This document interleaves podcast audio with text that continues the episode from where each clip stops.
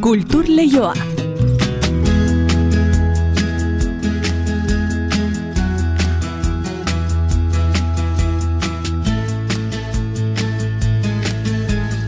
Itza hitz izaten da edo agindua zorreta. Esan duen eritz gorrotxategi kulturleioan landakon sartuko garela ala izango da ez da arratsaldeon. Bai, arratsaldeon ala izango da izan ere kontatu dizuegu zabaldu dituela ateak Durangoko berrogeita amazazpigarren azokak pandemia aurreko sasoietan bezala ikasleen goiza izan da gaurkoa ateak ordea denentzako zabalik izango ditu Durangok. Iluntzean egingo da ba, inaugurazio ofiziala, landako barnean zein inguruetan eskaintza zabala ordea pres da dagoeneko, bederatzion da hogeita mar berritasun, berreunda berrogeita zortzi erakus mai, aurre ikusitako berreunda berrogeita mar kultur ekitaldi baino gehiago, orantxe, arratsaldeko ordu bi terdietan entzungo dira, platerenan kokatutako ahotsenean lehen doinuak ere, ezein aztuko ditugu gainerako guneak noski, ahotsenaren literatura txokoa, xagu ganbara, irudienea, erakusketa gunea, kabia dota eszena tokia, azken bi hauen xetasunak durangotik bertatik jasoko ditugu gainera, kultur lehioan gaur, kabiako Diana Franco eta Arantza Arrazola espero baititugu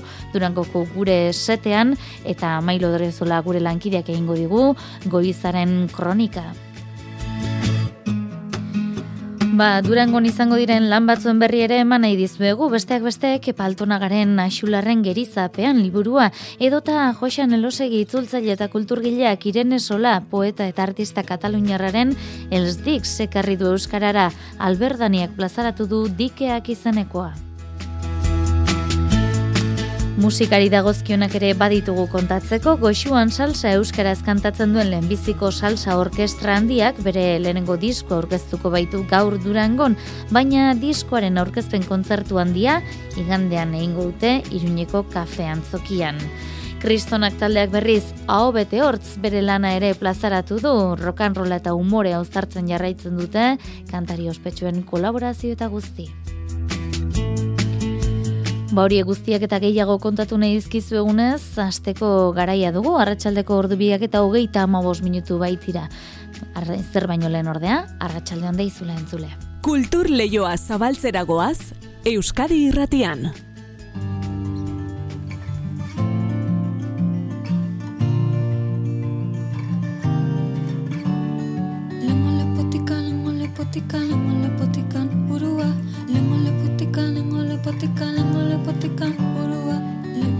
Lehengo lepotikan burua olaia intzi arteren doinuari gara entzuten izan ere une honetan hasita behar du Durangoko ahotsenean lehen akordeak eskaintzen. Bera izango da berrogeita amazazpigarren Durangoko azokako ahotseneko lehen emanaldia eskainiko duena. Aurten gainera ahotseneak amabost urte beteko ditu. Lehengo lepotik burua eta lehengo lepotik edo lehengo moldetik dator Durangoko azoka. Lengo lepotika, lengo lepotika. Lengo lepotika, burua.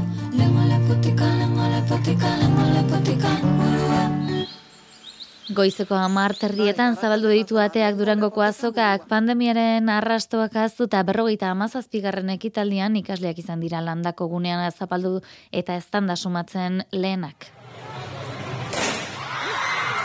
Serpentinen eztanda izan da ikasleak sorpresan harrapatu dituena, baina sorpresa hori ez gain zaintzeuzkaten atondutako erakusmaiak, aurtengo ekoizpena erakutsiz, disko zein liburu eta bestelako berritasunen artean.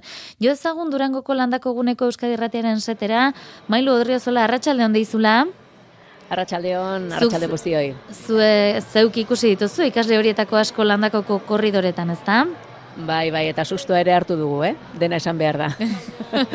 Hasiera horretan, amarderrietan zabaldu dirateak bai, eta, beno, bai, jende gugoldea zegoen, eh? Kanpoan jende pila bat, ikasle asko eta asko, autobusetan etorri dira, e, sartzeko zain, eta amarderrietan ateak zabaldu bezain pronto, korridore hauek, kale hauek, e, landako guneko kaleak jendez bete dira, gaztez bete dira bereziki, ez gazteak bakarrik, eh? E, gainerako jendeak ere sarrera librea zuen eta ikusi dugu e, jende helduagoa ere azokan e, bueltan, baina beraiek izan dira bereziki protagonista. Musika produkzioa dagoen espazioan pilatu dira, bereziki, badakizue, hauek ba, musika dute gehien gustoko eta gainera gaur hemen esan behar dugu ba, talde eta sortzaile ezagunenak, hemen Euskal Herrian musika arloan ditugun ezagunenetakoak behintzat, hemen egon direla eta hemen daudela, eh, alde batetik eh, hemen izan dira ETS-koak, gatibu taldekoak, eh, bulego taldekoak edota zetakeko pelio reparaz. Ez da, momentu honetan ikusten dugu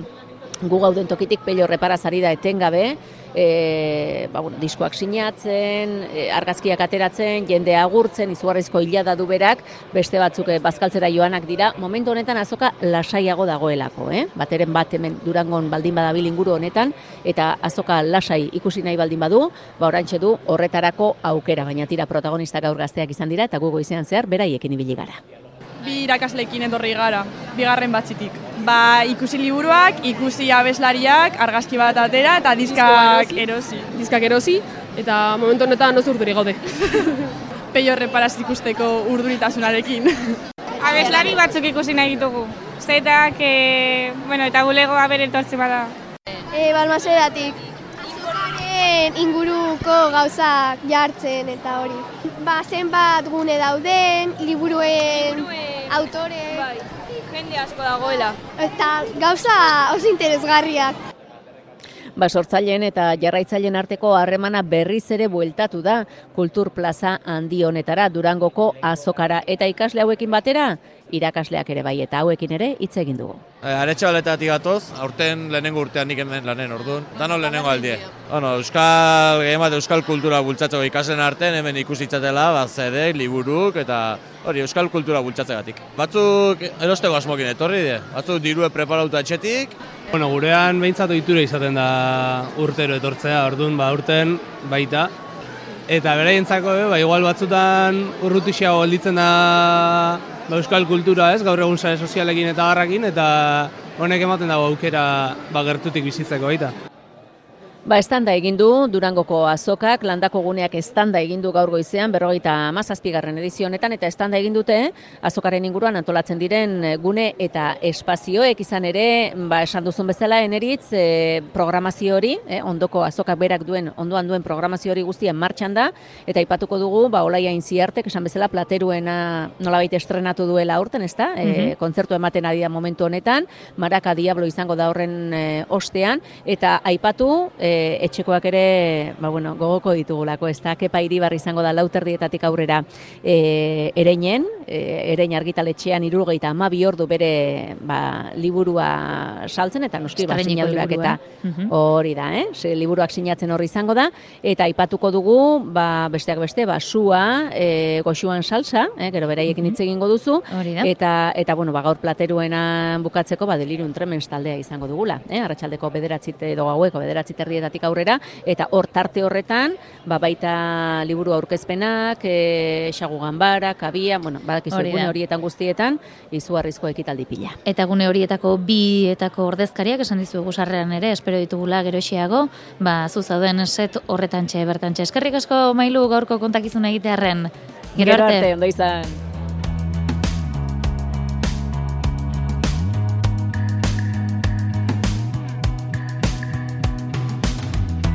Landakoko ba, erakusmaietan eh, hainbat altxor izango dira eta tartean diren pare bat aipatzera goaz literaturari erreparatuta.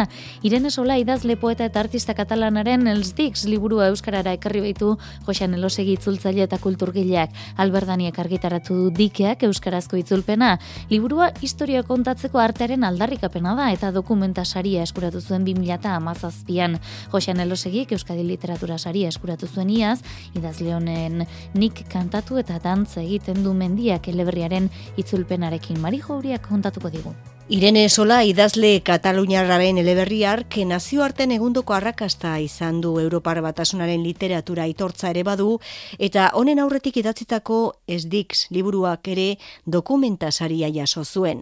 Katalaneraz dagoen lan hau euskarara ekarri du Josean Elosegi itzultzaileak dikeak eleberria historioen bilduma da eta ada da liburuko protagonista.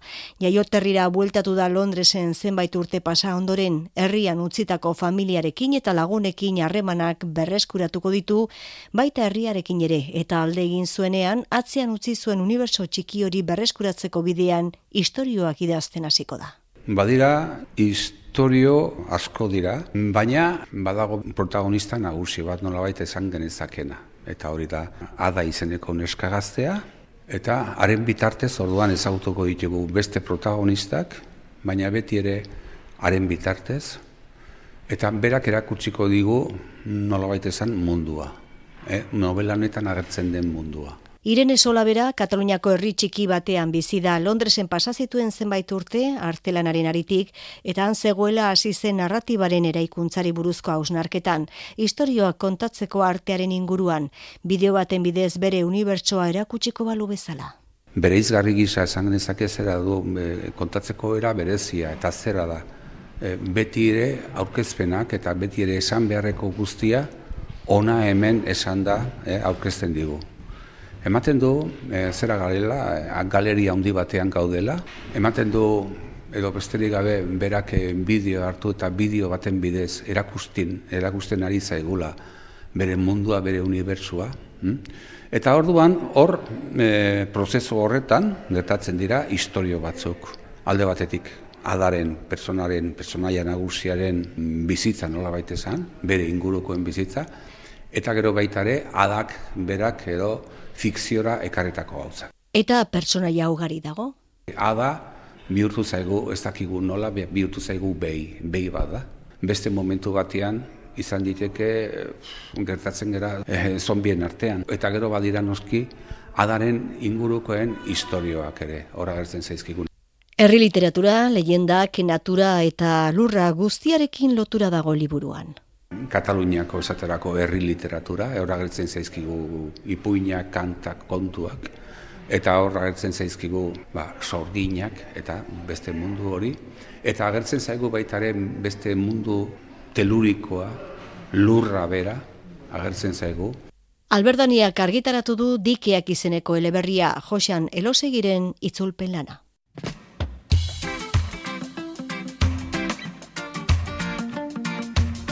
Kepa Altonagak berriz, Axularren gerizapean izenburu den saiakera plazaratu du Euskal Letrai buruzko divulgazio lan honek mila behatziun da hogeita bosteko Axularren eguna du abia puntu. Duela un urte sagarako biltzar, sarako barkatu biltzar hartan elkartu ziren idazle multzoa. Pamila kargitara eman duen saiakera hau, Kepa Altonagak upaingoa sailean kaleratu duen seigarren izenburua da. Hainoa gerre kontatuko digu. Mila bederatzeun dagoita bosteko iraiaren amazazpian ospatu zen esaran, Axularren eguna, eta mugaren alde bietako idazleak elkartu ziren biltzar hartan. Axularren konjuruak batu zituela esan da, Euskal Letren Printzearen itzala, deabruak lapurtu zion itzalura, hogei garren mende hasierako idazlengan naino iristen baitzen. Kepa altonagaren hitzetan, mundu gerren arteko urtaietan, aldea zegoen batzuek eta bestek erabiltzen zuten Euskaran, iparraldekoen literatura maila altua zen, Egoaldekoena berriz, garbizalekeriaren labirintuan galdu zela esan genezake. Bidazoaz gora eh, sortu ziren testuen irakurgarritasuna, gozotasuna hor dago, eta konparatzen dituzu bidazoaz bera menere salbuespenen bat eta badago, bai ikusten duzu eredu linguistiko, prosistiko, niretzat impraktikablea da. Axularren gerizapean otordu egin zuten idazle horiek guztiak, gehiena benipen, gizonezkoak izan ziren, baina kepa altonagak emakumezko idazle ere egin dielekua saiakera honetan. Mai Elizaga, Mai Aristia, Jule Gabilondo, Tene Mujika, liburu honek dakartzan idazleen artean daude. Nik ez dut esango Tene deskubritu dudanik. Teneri, ba, eman diot protagonismo bat, izenak eta hortikara, mamia, sustantziatu. Axularren gerizapean izenburu duen saiakera honen ageriko protagonista dira alaber, Maurice Sauberbiel medikua edota Ebaristo Bustintza kirikino. Musika arlokoak ere baditugu, goxuan salsa euskaraz kantatzen duen lehenbiziko salsa orkestra handiak bere lehenengo disku aurkeztuko du gaur durangoko azokan. Bederatzia beste dira guztira, berritxarrak edo gabetibu bezalako euskal talde ezagunen bersioak eta kantu propioak nahastuz. Gaur ratxaldekoa, ba, zertzela da txiki bat besterik ez da izango, diskoaren aurkezten kontzertu handia iganden izango baita iruñeko kafe antzokian itziar lumbre askonta iguzu.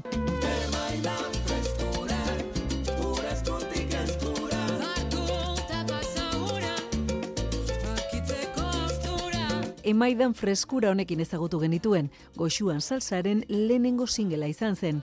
Taldea 2008an jaio zen pandemia aurretik, salsa eta musika latinoa maite zuten amabost musikari elkartu ziren bederatzi nafar eta sei kolombiar eta horrela sortu zen orkestra. Eta ez nola nahikoa, salsa euskaraz kantatzen baitute.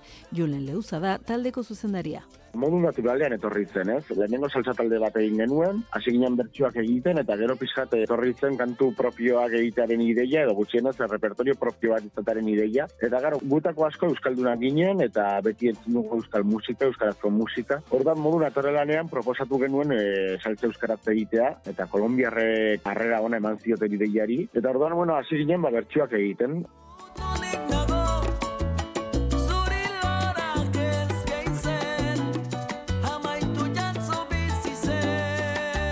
Diskoan bederatzi kantu daude eta horietako batzuk euskal talde ezagunen bersioak dira gainera, gatiburen lorak eskaintzen edo berritxarraken bueltatzen esaterako.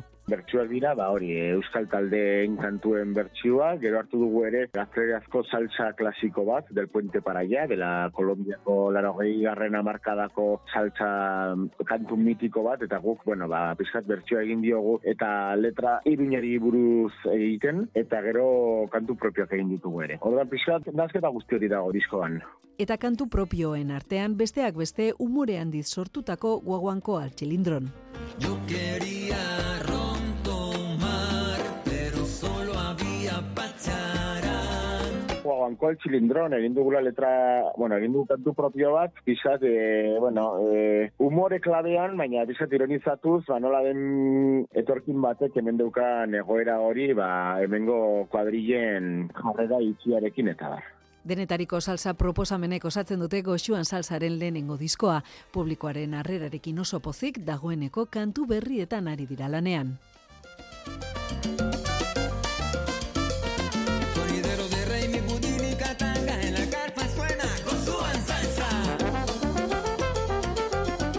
Badoño bekin gerturatuko gara berriro durangoko azokara, esan dizuegu altxor ugari eskiniko dituela urten ere, landako izan oida Euskal Kulturzalen topaleku, baina durangoko azokak baditu gune gehiago, eta gaur hori esek ezagutzeko probestu nahi dugu. Landakoragoa, zantxe gure esetean behar baitute Diana Franco, kabiaguneko arduradunak eta arantza arrazolak, estenatokiko arduradunak, arratsalde honde izuela bioi.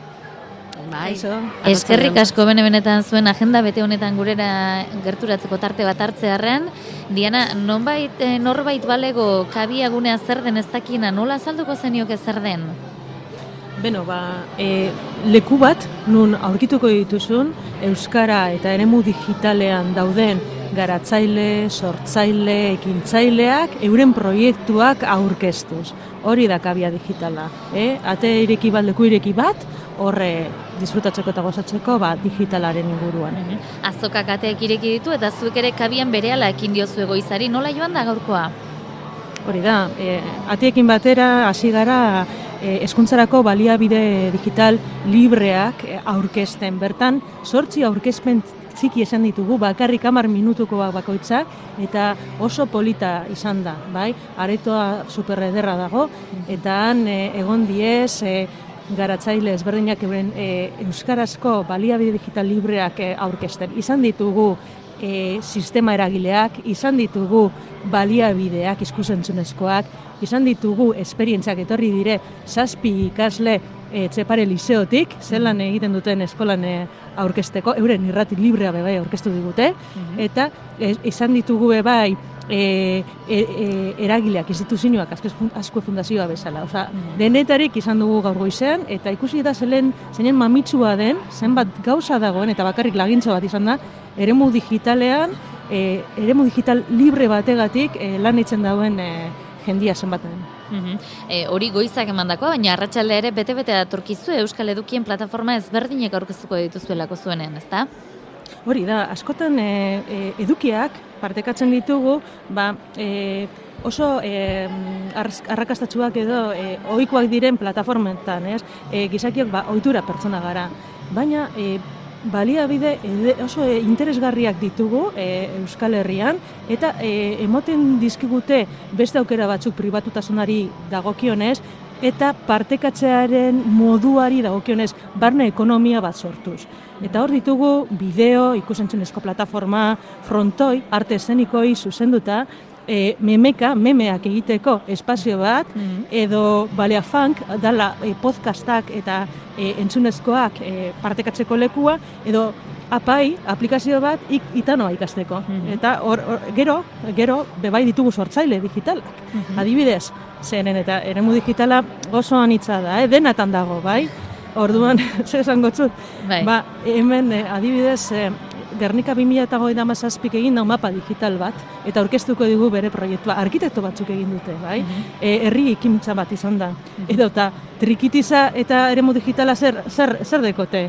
Ez, e, elkarrekin zer egin dezakete? Ba, trikitiza midi bat, eta hortan izango dugu e, triklatua, e, eta lantegi bat e, esploratzeko eta esperimentatzeko e, trikitiza e, midi batekin. Zeina, bi, bi, bi mundu lotzen dituen, antzina, oza, oiko trikitiza, betikoa, Eta e, sintetizadora, sintetizadore batekin digitala bihurtzen da, oza, oso interesgarri bai.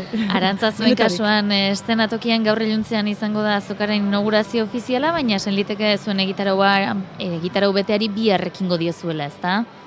Hori da, bai, gaur goizean bebaika akin joguz eh, ikasle eguneko tailerrak, antzerki Mhm. tailerrak emon diez, eta estenatoki ba, arte eszenikoei buruzko eskainitako gunie da, eta biz erraziko gara, ba, e, pieza laburren e, erakustaldi bategaz. Hogei- eszenikoen pieza, hori da. Hogeita bost minutuko emanaldiak dituzue, e, ez dakit, e, zuen gana gerturatzen dena, zer da, e, ikuskizunei edo e, antzerkiari buruzko e, zertzela batzuk jasu nahi dituena, edo eta ze publiko Ez, mota ikus- doa? Ba, bueno, denetik egon da, eguten da, baina normalien e, ba, antzerkiera aficionatuak. Mhm. ez? Ba, normalian bebai e, guztetan jakienak antzerkire joatia eta eta disfrutetan nabienak zuzeneko e, olako ikuskizunetan. Eta orduen, nakingo dabe aukera, ba, egunero, e, ba, amabi talde izango diez lau egunetan, orduen egunero hiru talde, pasiek ordu erdiro, egongo diez, eta landeko zu, e, ba, bueno, azokain estres hau edanien, eta hainbeste jente eta hainbeste tal, ba, bueno, tokitxo batera joen jesarri tranquilamente eta ikusi antzerki pieza labur bat, ez? Mhm. Eh, hogei minutukoa. Orduan hori pentsetan dute oso erakargarria izan leikela. Mhm. E, zuen gunetara hurbiltzen dena, oro har zer da, ikusmiran doana, edo zerbait konkretuaren bila doana, interesatzen bat duena, arantza? Ba, guner, gurera normalien, e, claro, ez gauz e, landakoren ondo onduan, eta orduan joen egin behar zara. Mhm. Mm, je, gerota gehiago, jentia dago etorten da pasa, pasiuen, eta esaten dutziuen zer dauen, eta sartu ekin da. Baina normalien jentie datorrelako da. Bertora Eta, datorrelako. eta zuen egitaragoa bete eta ikusita, Euskal Herriko sormena lehertzear dela pentsatu behar dugu? Kabitu ezin da, aritu zarete egitaragoa bai, betetzen, hori bai, ez Hori da, hori da, bai, bai, bai. Lehertzear zentzu horretan genien. Bai, bai, bai, bai, bai, be, benetan be. Osea, jente pilo bat eh, aurkeztu da, oso posi gaude, zen lehengo aldi zein dugulako deialdi publiko bat eh, baldintzak eh, web orrialdean ipini, eta nahi dabenak apuntatzeko. Eta eskaintza pilo bat egon ziren, eta hortik ama talde. Aukeratu gendu zen be bai, bueno, ba, antzerkian eta dantzan eta holan, ba, saia dalako, ez, teknikamente. Baina, bueno, adibidez ekingo dugu pole dance e, ikuskizun bat, pentsetan du berezia izen lekela, edo, edo gero be bai, ba, hori, ba, antzerkian, hogeita marrute baino gehiago dara hien jentie, ba, Mikel Martínez moduen, ero Mhm. latz bebide, ez, diesela profesionaltasuna, bueno, e, paregabekue. Diana, laburrean esango dugu zuen, e, bueno, gaurko egitarauari errepaso eman diogu, ostiralean izango duzu bigarren txampan nola esateko, ez da? Bai, e, eta eguna izango da polita eta lasaiagoa, ez da? E, gozatzeko aukera handiagokoa ze. E, areto guztia geure ganatu dugu, egun guztian zehar, osea, guretzako e, jolasteko. Jolasteko, bai, e, Mhm. analogikoki, bai digitalki. Hor bi komunitate bildu dira, hau egit, egiteko. Bata da gamerauntxia, Mhm. direla komunitate bat e, euskaraz e, bideojokoak jolastea goko duena, orduan euskaratzen dituzte bideojokoak eta euskaraz garatzen dituzte, eta bestalde rolaria komunitatea. Eurak rola mai jokoak euskaraz jolastea gustuko dutenak eta aurkeztuko dizkigute euren jokoak. Ba. Amaika terrietan garatzaileak ezagutu izango ditugu aurkezpen txikiekin eta bosterrietan beba irrolariak animatuko dira euren e, e, rol e, inguruan e, eztabaidatxo bat izaten. Ba, badakigu galtza bete lan duzuela, agenda betea eta ordua gain gainean datorkigu denoi, e, ez dizuegu denbora gehiago kenduko, jendeari hemendik gonbite egingo diogu, bai kabiatik eta, eta estenatokitik ere pasa daitezen, eta Diana Franco kabiako arduraduna eta Arantza Arrazola estenatokikoa eskerrik asko bene benetan, gure esatera urbiltzearen, eta ondo joan dakizuela aurre ikusitako guzti guztia, eh? Vale, mi esker zeuei.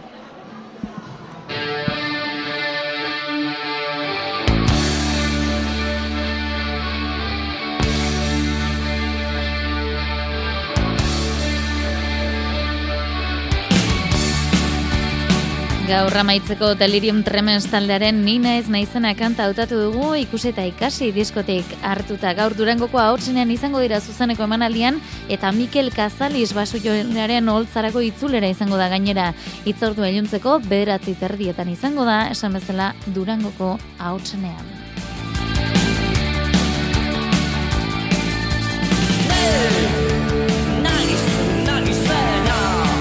Eta esango dizuegu ostiralean bertatik arituko garela Durangoko azokatik kontatuko dizuegu han gertatzen den guztia ordu erdiko tartean kulturleioak dirauen bitartean hori bai.